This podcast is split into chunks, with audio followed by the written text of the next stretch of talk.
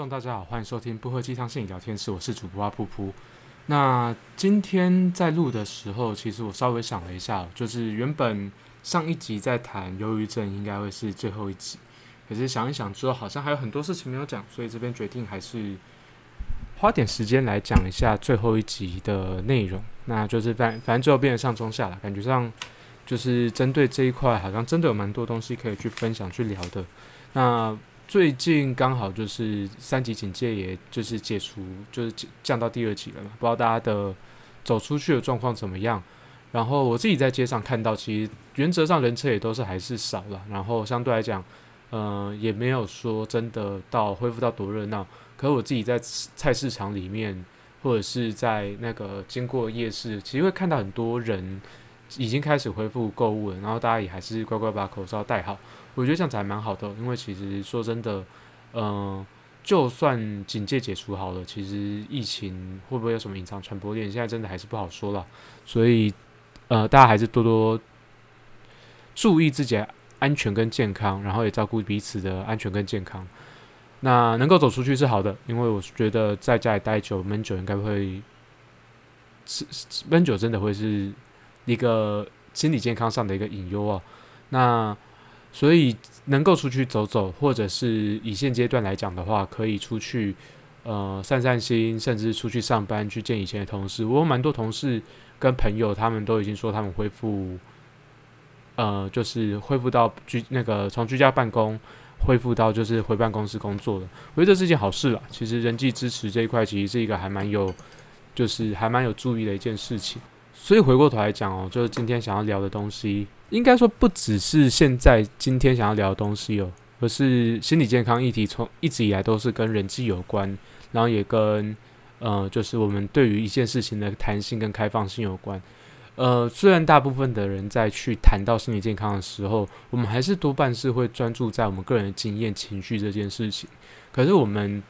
所学到的知识，我们所体验到它进到我们认知里面，我们能够去设定一些逃脱路径，我们能够去设定一些。呃，就是情绪比较低的时候，情绪比较烦躁的时候，我们可以怎样去调节这些情绪之类的这些知识，或者是我们看到我们身边的人出现哪些现象，我们可以怎么去面对它？这件事情其实是会对于整体的心理健康还蛮有帮助的。我们不只是只有关注在情绪方面，情绪当然是有也也有助于我们的认知的增长的。可是话说回来。我们的知识如果足够的话，相对来讲，我们我们心里会变变得健康这样子。然后很有很多时候，其实我们在有我不知道大家有没有类似的经验，就是我们所认定的困境，其实是我们自己想象中，我们好像没有其他路可以走，我们好像必须要做些什么事情，可所以所以最后才会变成是我们好像嗯花了很多力气去走了一条路，然后结果成果其实并不如我们预期。那所以回过头来讲一件事情，就是我们去拓展我们的知识，我们去拓展我们的认知，其实对于我们的健心理健康，或者或者是让我们活得更开心，我就讲讲白话一点这个样子，它这件事情是蛮有帮助的。其实以最近的例子来讲，我相信大部分的人应该都有在看奥运，嗯，大家应该看过一个新闻，就是应该有看到一个奥运的新闻啦，就是有一个。嗯，运动运动员，我记得他体操的，然后他的名字叫做呃拜尔斯，一位有一位女性非裔的一位运动运动选手。那大家可以去查查看哦，就是他基本上就是他感觉到他自己在身体跟就是情绪上面的掌控其实没有很没有很好，于是他就决定说他这一次就退赛了。他就觉得觉得说就是自自己的感觉不好，然后。甚至是就是会影响到自己的表现，然后造作造就是在运动过程中让自己不愉快，然后甚至有可能导致受伤，那不如就不比，就放下就好了。呃，这件事情我觉得我我想要分很多层面去跟他大家聊，就是其实有很多的运动选手，当然不是指全部，每个人都还是有一些不同哦。就是其实你要想一件事情，运动选手其实在。呃，在运动表现上面，他前面他们其实是有很多的压力，因为绝大部分的赛事就是地区型的赛事就好了，我们不要讲多。它大概就是一年一次，然后频繁频频率高一点的话就半年一次。然后其实大家仔细去看，运动有有职业联赛的，其实没有几个，就是足球有，然后篮球有，棒球有，然后呢，好像剩下就没有了。那或许是我不知道的，可是你就想想看，这些职业联赛是因为有大量的金主赞助，然后再加上他就是他知道近期就会有下一场比赛，他可能对于呃这一次的表现，他可可能可以就是哦，就是放过就算了。可是绝大部分选手，尤其是田径类、体操类这种，呃，相对来讲，对于绝大部分人来讲，它是门槛比较高的运动，然后甚至是专那个是一个非常专业的项目。他们可能就是一年一次，甚至四年一次都有可能。所以回过头来讲一件事情，就是哦，这边我觉得可能要可能有点讲不清楚的地方。就算是这些有职业联赛的队伍，那些例行赛事跟大型的赛事，四年一次奥运或者是世足之类的比赛，它也是完全不同层级的。所以基本上运动员其实在面对，所以这些运运动员其其实在面对这些赛事的时候，其实压力是很大的。那我我甚至是有谈过蛮多的个案，他们其实就是在讨论的就是他们这个赛事就是一年一次，然后因为我是那个时候在大学做做那个智商实习，然后他们可能就是一年一次，然后他们就算是把研究所读完，他们了不起就是六七次，那这这六十六四七次的赛事如果没有的话就没有了。那其实说真的，那个压力很大，你就想想看，就是我我觉得呃。我们拿一个比较现实一点的比喻来讲好了，就是，呃，比较贴近大家生活，像是假设公职公职人员考试四年只有考一次，然后一次决定就是决决定你你这辈子的成就，那你觉你觉得那个公职考试你自己的压力跟情绪怎么样？那这件事情也再更贴近一点好了，就像是现在国中会考大学的学测职考，如果说。大家其实都三年一次，三年一次大考。那这三年一次的大考来说的话，很多很多人会抱持这一个，我这次考试就代表我这辈决定我这辈子的命运。那我们事后是知道这件事情不尽然啦，因为其实我们有很多的选择，很多的方向是不太一样的。而对运动选手来讲，这个三年一次、四年一次，其实就是决定他们命运，甚至决定他们就是。职业生涯能能够留下什么奇迹？其实仔细想想哦，就是假设一个选手从二十，就是从十八岁开始，他能够进到呃，就是那个职业选手，然后他是表表现优异的状况下，大概啦，就是就是平均每个运动项目不同，举重的寿举重据我所知，它的寿命更短。那就是如果说是一般球类啊，然后就是就是呃寿命比较长的运动。他可了不起，也就到三十五岁、四十岁。就想看这呃二十二年的时间里面，他还不是每一次都能够打进这种世界级的赛事。就算假设他全部都打进去好了，他终其一生可能也才打四五四次五次而已。所以你去想想看，他不管是选择面对还是选择放弃，他所要面对的舆论都很大。他本身就是面对就是大的那。呃，我本身是支持，就是拜尔斯他选择放弃这件事情。其实这件事情也无关我们支持或不支持，这就是他个人的决定。我觉得就是只是我们不需要在他自己评估自己的身体状况去做出一些决定，去呃，在他生涯里面做出这么重大的选择过程中，我们去呃指责些什么？因为这毕竟是他个人的成就。我觉得不管你是赛评，你是他的亲人。甚至是你是他的教练、父母亲，我觉得这件事情都会是他自己个人决定。然后这件事情也不是软弱，只是我们知道很多时候我们需要透过偶尔逃避一下，偶尔去让自己休息一下，才让自己存活下来，并不是所有人所有的情境就是你硬上就会比较好。我记得我之前有聊过一个概念，我不知道是有没有在 p a r k e t 聊过，很很常跟别人聊一个概念叫做减效出勤。呃，减效出勤简单讲就是我们。在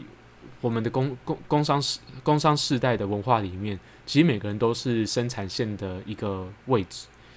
不管你做的工作是什么，即便你是坐办公桌，其实你也是生产线的一个位置。嗯，我我不知道这样讲会不会就是冒犯到某些人，可是事实上，如果你考量到分工的话，其实真的还蛮像这个样子。那有些工作相对来讲风险比较高，有些工作风险比较低。高中风险工作可能像是你是做体力体力相关的工作。或者是你是医生啊、护士那些，可能是有关于人命的。那比较轻松，就是也不是比较轻松一点，是危险性比较低一点的，可能就是你是呃计划，然后你是 PM，然后你是去就是写写设计之类的，它相对来讲可能呃直接的伤害跟工伤风险是稍微低的。那可是你去想想看呐，就是我们状况好的时候，假设啦，我们的效力是百分之百，我们当然不可能百分之百。我认真讲一件事情，就是我们人都是需要时间休息，让自己转换一下心情，喝杯水，上个厕所，这些都不会是我们工作时间的百分之百。那百分之百的工作，基本上就算机器也不可能办到。所以认真讲，就是我们我们假设我们平常在工作上面，我们能够。好好发挥我们自己个人的效益，增增加产值的时间跟能力是大概百分之八十到九十好了，我们就在这个区间左右。那这个人的八十到九十不是一个公那个客观标准的八十到九十。那如果说我们在身体不好，举例来讲好了，就是我今天感冒，然后我今天喉咙痛，我今天发烧，我今天觉得四肢无力，然后甚至是呃生理性别女性每个月都会来。来一次的月经，那或者是就是这段时间我就是情绪不稳定，不管是被劈腿、被分手，或者是跟伴侣吵架，这些都算。我们在这些相对来讲会造成对我们情绪有负面影响的情境之下，我们是不是还能够发挥到八百分之八十到九十的空间？其实这件事情就还蛮值得去讨论的，因为其实不见得有些人还是有办法维持，可是有些人其实是不能维持的。那如果说就是如果说工作没有效率这件事情，可能都还是小事。可是如果说是真的是在工厂里面工作，或者是你的工作本身是会有比较高风险的，那这样的状况反而可能会造成呃更多的工伤意外。那这一集这一集为什么会聊到这个东西？其实就是跟我们要怎么去看待忧郁症、看待任何精神疾病有关。我不知道大家在今今年就是刚进到三级警戒，有一个例子叫做综合方糖综合方糖镜这个例子有就是有没有印象？那这我我大概简述一下这个例子好了。简单讲就是这个以目前我所收到的新闻啊，不确定是不是这一位先生他本身是有。是类似是应该是视觉失调症的疾病，那他其实，在那个状况下，他其实不知道，或者是他资讯是混淆，他没办法分清现实跟就是现实跟就是就是他大脑里面的资讯。那基本上就是他就进了超超商想要影印，然后他没有戴口罩，然后就是被店员驱逐，然后最后就是在超商门口前面就我跳进来了，我要跳出去了。这样子的桥段，然后其实有网络有很多的，就是有一些小，就是很小众的一些，就是影像，其实也是他自己在街上做出一些相对来讲我们常人比较无法理解的事情。那他最后他的伴侣，他的妻子也有跳出来说，就是这是他的个人行为，他本身患有视觉失调症，所以导致他没办法控制自己的行为。所以他最后就是就是算是去做一些切割啦，然后也让就是大众知道他的状况。那我们大部分人在这之前其实都在挞伐他，说都已经疫情发生的那么严重了，然后我们都进到三级了，大家人人自危。那个时候我记得台双北地区好像是就是每天是将近一百多个案例，其实那时候大家都很焦虑、很紧张哦，再加上台湾。对于就是，其实台湾人集体来讲，对于生命来，生命是更重视的，不管是自己还是他人的。那在这种状况下，在这种状况下，就是大家其实就是那种道德防疫的感受就很强，然后就大家就讲说，哦，就是这种人不要让他出来啊，不要去，就是造成隐藏，就是造成隐藏的传染啊之类的。那可是回过头来讲一件事情，就是我那个当下其实在想的是。呃，他其实这这段时间，那应该说那一段时间啊，已经隔一段时间了。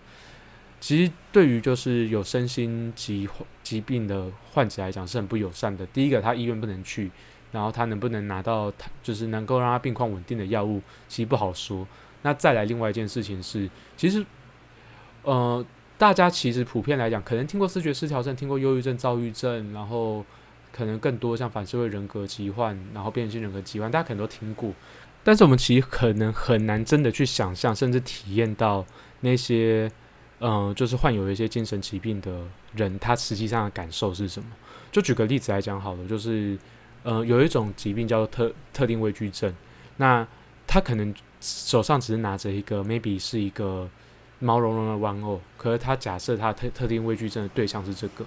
你可你可能很难想象他为什么会拿到这个东西。然后他就是焦虑紧张到换，就是换气没办法换气，然后甚至是整个人缩在角落发抖，然后整天没办法好好讲话。那我们当然会，就是我我们就不要讲说他会不会过去经验过什么，然后他这个东西怎么形成，我们不用去讨论那么深的东西，有没有办法去体验或看到说那个当下他对于就是这这一切情况完全失控，他没办法面对的感受是什么？我觉得光这样子就。很够了，而且甚至是很多人都没办法去体验到这件事情。那前面其实有很多相关的活动，就是体验死亡，就是他直接让你去经验，就是死亡这个过程，然后甚至让躺在棺木里面去体验那个死亡是什么感觉。那个就是就是开始从存有到无存的这个过程，意思就是我们开始就是看到这个世界一片漆黑，我们好像在这世界上不再存在那种感受是什么？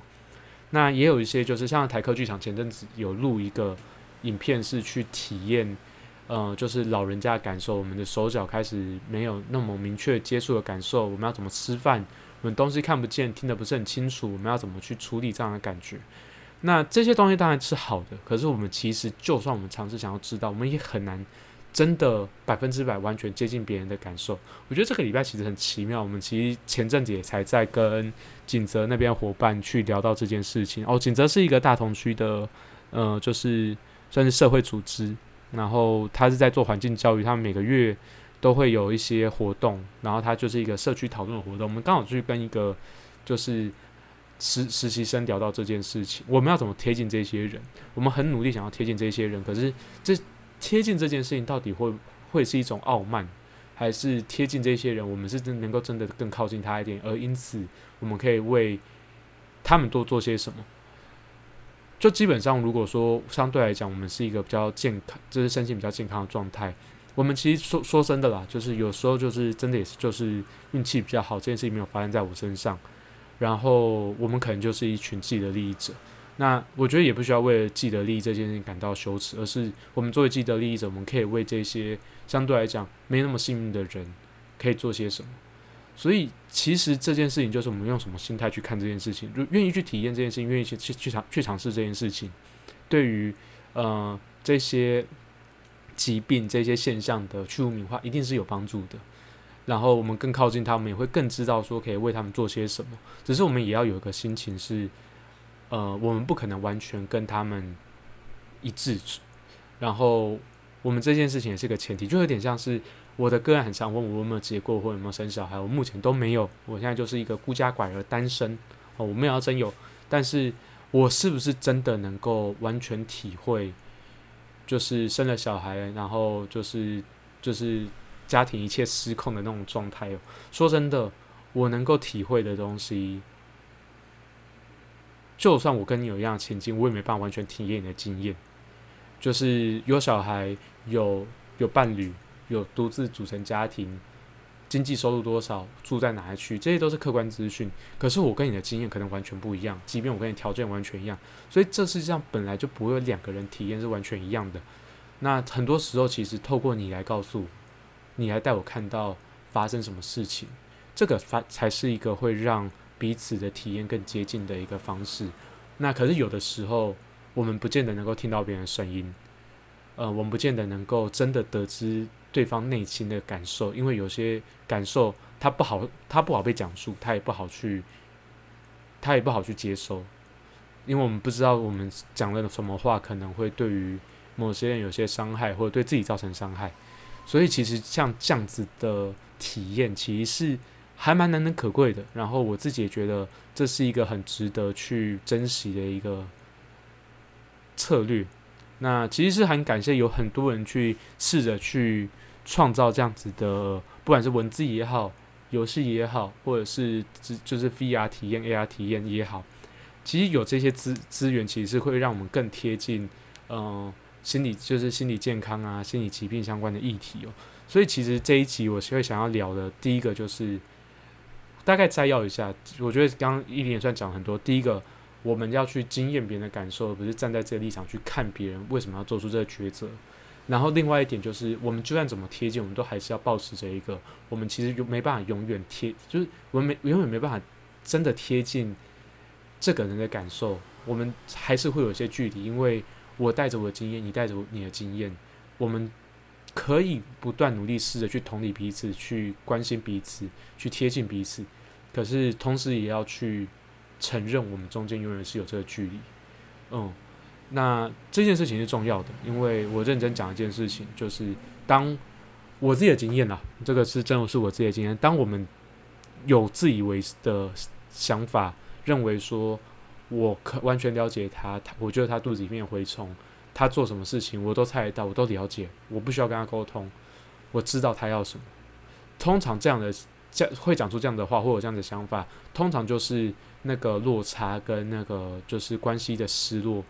的开就是的一切的开始跟一切的噪音哦，所以回过头来讲一件事情是，我觉得这两件事情重要的。我之所以前面会铺成那么多，现在已经二十几分钟了，说真的，这一集其实我现在要卡掉，其实好像也可以。那主要原因是因为我现在想要去介绍一些是可以体验，maybe 是忧郁症一些或者是一些精神疾病的一些游戏，它是桌游，然后。我自己觉得它是还蛮值得推荐的，可是我是非常强烈的想要告诉大家，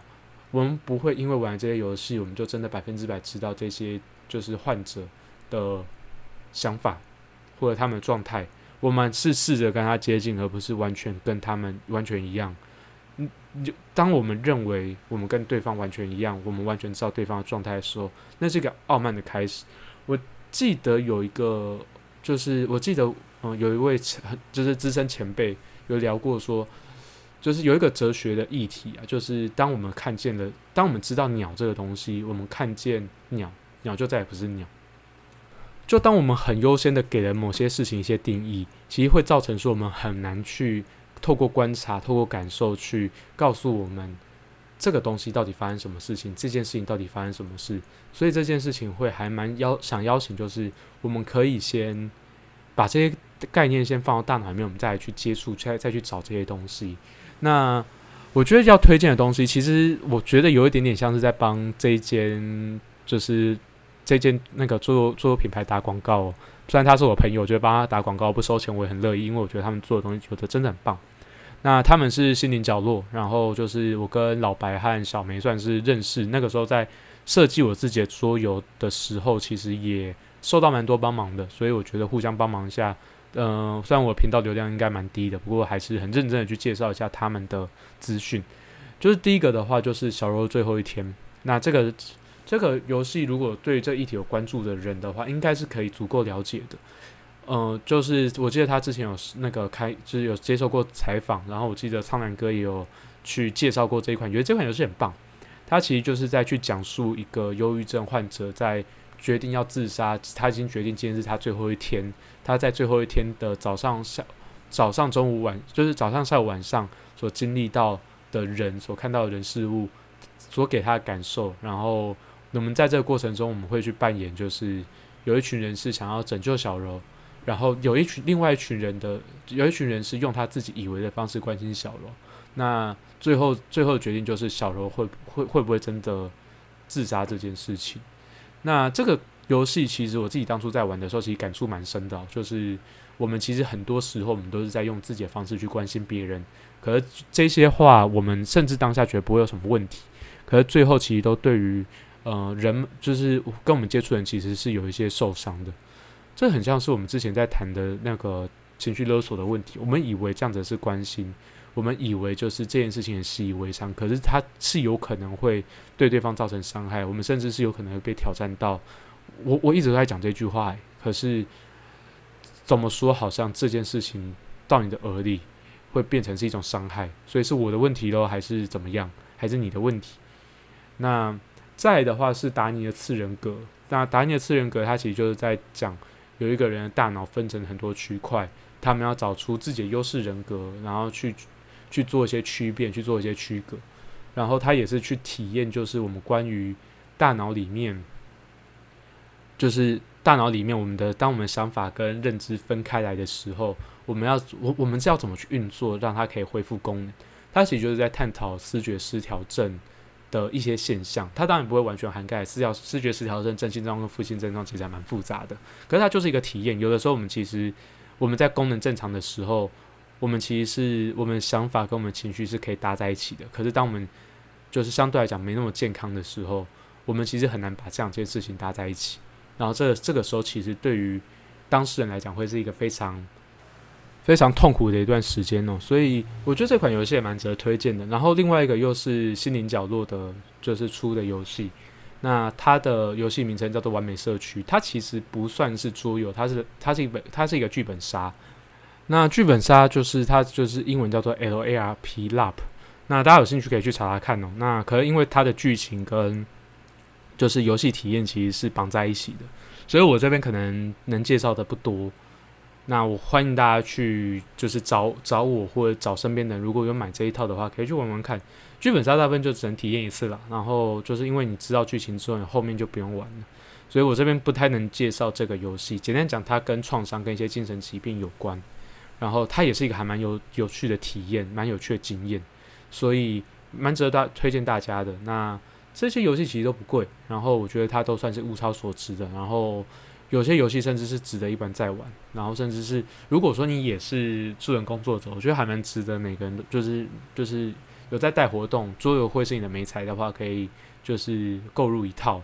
然后不管是自己体验啊也好，当美彩也好，或者直接把它当一个游戏在玩也好，我觉得它是一个很有趣而且还蛮好的策略。那他们最近好像有在测试线上版，如果说大家有兴趣的话，可以去搜寻他们的粉丝专业，就是心灵角落。然后他我不知道他他他最近开始是有在公那个公开测试的，大家可以去试试看。那我真的没有详细资讯，因为我自己我自己有时候也会觉得我知道的有算是足够，我觉得把这些体验的机会留给民众会是比较适合的，留给非专业人士会比较适合的。那我自己觉得我自己享受了很多很多资源，我觉得我。反而是需要把我所知道资源去推荐给身边的人，如果他真的有需要的话，我觉得这会比较帮助。那然后另外的话，其实电影就真的足凡不及备载，因为其实电影也是一个很好的体验。我自己本身私心推的一部电影是，嗯，它可能不见得跟忧郁症有关，它可是它跟精神疾病有关，就是派特的幸福剧本。然后如果说你真的想要去多看一些的话，贴近台湾文文化的。我在想这个东西也不用特别推荐啦，就是我们与恶的距离，或者是那个你的孩子不是你的孩子，这些都是非常直接跟我们的童年创伤啊，甚至忧郁这些主题是有关的。那大家就是可以再把它挖出来看，我们从另外一角度去看，可能这些剧对我们来讲的感受也不太一样。那至于网站的话，我其实在引用，其实我运用了很多小鱼乱录的资上面的资料跟一些文字。那再加上我自己个人的经验，稍微去把它重新再做整理，还有我自己所查的一些文献。那可是如果说是以科普性质，或者是你想快速了解忧郁症这件事情的话，我觉得小鱼软路是一个还蛮值得大家花点时间去看的一个网站。对他做的东西整理的资料，可可能就是比呃我们这些专家还所知道的还要再更完整一点。那今天录制这第三集，为什么要聊聊我们怎么去贴近？那个忧郁，那个就是精神疾病相关的，我自己会觉得啦。其实这这这个其实前几集有聊过，可是我觉得重要资讯再再提多提几次也不是为过的。然后如果说你已经记得的话，就当我再提醒一次，或者是就有点像是嗯长辈在镜头前面，就是不是麦克风前面碎碎念。我们其实对于精神疾病这一块，或者是对性健康这一块，我们有一个最大的难题就是。我们看不到，我们甚至是没办法去在日常中观测到。我们甚至是会觉得这些这些人是可以自己控制的。我们很多是就是大家去想象一下，我们从以前我们觉得生病可能是有人在做法，有巫女在后面去下一些诅咒，导致我们生病。但我们最后显微镜可以看到。就是玻片上面的一些细菌的活动，我们开始越来越清楚知道，哦，这些疾病其实跟巫术、跟一些法术没有关系，它是细菌跟病毒造成的。那所以这件事情就是我们身体疾病开始观测越来越清楚，越来越明显。那可是因为各式各样的原因，我们大脑的观测，我们大脑对于大脑的了解，其实相对来讲进展是慢的。然后甚至是大脑其实是控制我们整个人整个人行为的一个中枢。所以其实我们对于要去理解身身心状况、精神疾病、心理健康，我们其实多多少少会有些压力，因为当我们意识到自己的精神状况不好、不健康的时候，其实好像也代表着我们可能好像没有能力。我们文化一直在告诉我们这件事情，我们的偏见在告诉我们这件事情。可是基本上所有的心理健康、所有的情绪困扰，它通都是可以观测的。它可能就是第一个，就是我们可能可以从一个人的表情上看得出来，从他行为上看得出来，他有一些呃不太健康的地方，比较异常的部分，那个可能就是他需要关心的时候。然后再来的话，就是现在其实有很多像 fMRI 之类的，我们其实可以观测到脑部的化学物质的活动。随着我们科技的演进，我们会可以观测到我们的已知会越来越广，可是未知它永远都是在更大的一个区块。所以，我们其实是要想尽办法去贴近那些我们未知的东西，然后就是同时我们也要去扩展我们扩展我们已知的东西。所以。回过头来讲一件事情，我觉得我们这两集其实聊了很多关于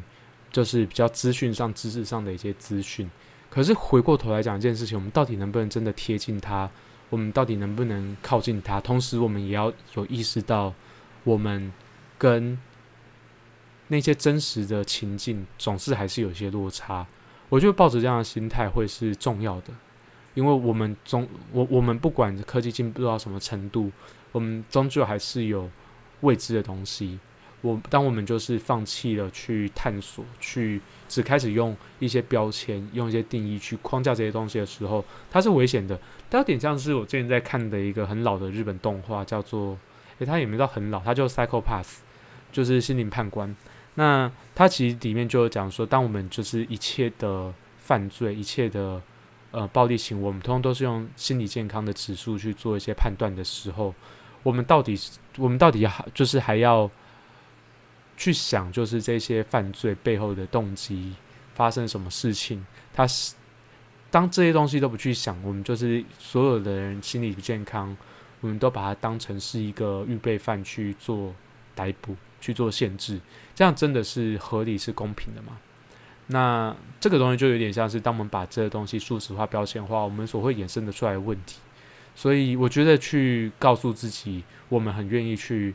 贴近他们。我觉得贴近他们也不容易啦，因为其实我们在跟呃，就是精神疾病的病友，我们去跟呃，相对来讲情绪比较不稳，甚至情绪比较不稳定的朋友相处，可能都会有压力。那可是我们，当我们可以保持一个开放的心情去表达我们是友善的，甚至就是只是承认说我们不是不友善，只是我们有些限制。那我们不不管怎么靠近，我们总是会有一些距离，有一些隔阂。那也去承认这件事情。可是，在这个过程中，我们永远不要放弃去拓展我们已知的圈圈，然后去减少我们未知的圈圈。哦，就圈圈这领域啦，我觉得这样讲圈圈比较可爱。好，那这个大概是这一节内容哦，就是讲自己的东西，去介绍这些东西。意外的发现还蛮花时间的。那这一集的时间，我在想也差不多了，我们就录到这边。那谢谢大家收听，我是主播阿噗噗。那祝大家早安、午安、晚安。那之后我们还会再多聊聊这个话题。那我们未来有缘再会，祝福大家，拜拜。